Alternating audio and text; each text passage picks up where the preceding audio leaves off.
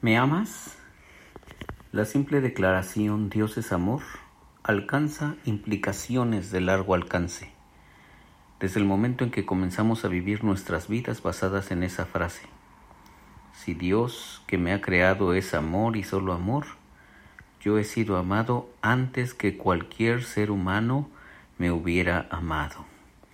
Mira nada más qué frase tan impresionante de este devocional, de esta reflexión que hace Henry Nowen en relación con Dios como el Dios del amor. Dios es amor, dice. Y entonces, si Dios que me, que me ha creado es amor y solo amor, yo he sido amado antes que cualquier ser humano me hubiera amado. Y fíjate cómo muchos de nosotros vamos por la vida hemos ido por la vida, o bueno, espero que no, pero tal vez algunos de nosotros iremos por la vida eh, mendigando amor y pidiendo que alguien nos ame y pidiendo que alguien nos diga te amo. Pero, fíjate lo que dice aquí, si Dios que me ha creado es amor y solo amor, yo he sido amado antes que cualquier ser humano me hubiera amado. Uno de los salmos que ha estado constantemente en mi cabeza en los últimos, en los últimos meses, tal vez un par de años, sí es el Salmo 139, reflexionando acerca de lo que dice allí. Mi embrión vieron tus ojos y en tu, en tu libro estaba escrito todos mis días, antes, antes que hubiera uno solo de ellos. Y tus manos entretejieron mis órganos, le dice ese hombre que escribió el Salmo a Dios. Mi embrión vieron tus ojos, tus manos me entretejieron, entretejieron mis órganos. Y tú, eh, eh, implícitamente lo que estaba diciendo allí, es que Dios de una forma tan increíble, artesanal, más, mucho más que artesanal, Él hizo nuestros órganos y Él nos diseñó y luego también nos, nos dio la oportunidad de vivir. Y entonces, si Dios que me ha creado es amor, dice Nowen, yo he sido amado antes que cualquier cualquier ser humano me hubiera amado. Pero sabes, híjole, es que eso este no es no es suficiente para nosotros. Vamos vamos por la vida mendigando amor y pidiendo desesperadamente que alguien llene el vacío que muchas veces nosotros decidimos tener, pero Dios nos ha creado, que nos ha creado es amor y solo amor, entonces hemos sido amados antes que cualquier ser humano nos haya amado. Dice Nowen que cuando él era un niño pequeño les preguntaba frecuentemente y continuamente a su papá y a su mamá, ¿me aman? Formulaba esa pregunta tan a menudo y tan persistentemente que llegó a convertirse en una fuente de irritación para mis padres. Aunque me aseguraron cientos de veces que me amaban, yo nunca parecía estar completamente satisfecho con sus respuestas y continuaba formulando la misma pregunta. Y algunos de nosotros pasan años y años y seguimos formulando la misma pregunta, porque no estamos recurriendo a la fuente del amor, ni nos estamos llenando de la infinita fuente de amor, que es Dios.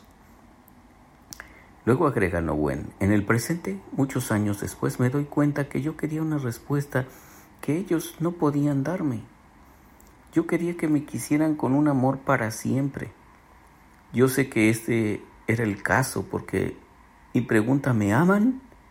siempre estaba acompañada por la pregunta ¿tengo que morir?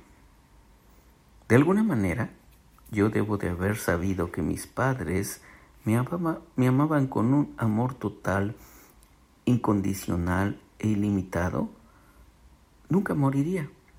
De manera que continué acosando a mis padres con la extraña esperanza de que yo sería una excepción a la regla general de que toda la gente va a morir algún día. Gran parte de nuestra energía se dirige hacia esta pregunta, ¿me amas? Y a medida que avanzamos en años, desarrollamos muchas formas más útiles y sofisticadas de formular la pregunta. Decimos, ¿confías en mí? ¿Me cuidas? ¿Me aprecias? ¿Me eres fiel? ¿Me apoyarás? ¿Hablarás bien de mí? Y cosas por el estilo. Mucho de nuestro dolor proviene de nuestra experiencia de no haber sido bien amados. Sí, efectivamente, y algunos te digo, vamos por la vida así, mendigando que nos amen y rogando, rogando por unas cuantas migajas de amor. Aunque si fuéramos un poco más serios, si hiciéramos la pregunta más seria o la pregunta de una forma más seria, se la preguntaríamos a quien realmente sabe del amor. Porque los seres humanos, pues, tenemos nuestras propias distorsiones del amor, pero quien realmente sabe del amor es nuestro buen Dios. Porque Dios nos amó aún desde antes de que naciéramos. Y Pablo agrega algo más, dice que desde antes de la fundación del mundo, Dios ya estaba amándonos. Entonces, el gran desafío espiritual es descubrir a lo largo del tiempo que el amor limitado, condicionado y temporal que recibimos de padres, esposos, esposas, hijos, maestros, colegas y amigos es un reflejo de ese amor limitado, incondicional, perdón, de ese amor ilimitado, incondicional y perpetuo de Dios. En el momento en que podamos hacer ese salto de fe, sabremos que la muerte ya no es el final, sino la entrada a la plenitud del amor divino. Mira qué palabras tan potentes. En el momento en que podamos hacer ese salto de fe, sabremos que la muerte ya no es el final, sino la entrada a la plenitud del amor divino. Y eso es algo también que, que qué pavor le tenemos, ¿no? ¿Cómo me voy a morir? ¿Cómo me voy a ir de aquí, de este mundo? Pero, ¿sabes? Todos nos vamos a ir. Hasta ahora no hay ningún ser humano, ni siquiera el Hijo amado de Dios, Jesús, pudo evitar la muerte. Todos, absolutamente todos, como dice el libro de Apocalipsis, está establecido a los hombres que mueran una sola vez y después de esto el juicio. Todos los hombres, absolutamente todos, vamos a pasar por esa experiencia de la muerte. Y, como dice aquí Nowen, en el momento en que podamos hacer ese salto de fe, en el amor incondicional y perpetuo de Dios, en su amor ilimitado, entonces sabremos que la muerte ya no es el final, sino la entrada a la plenitud del amor divino.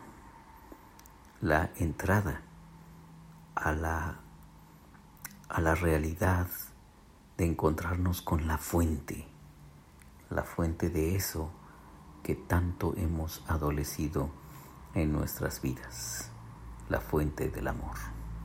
Soy Víctor Hugo Juárez y espero que este devocional sea de mucha, muchísima bendición para ti. Dios te bendiga.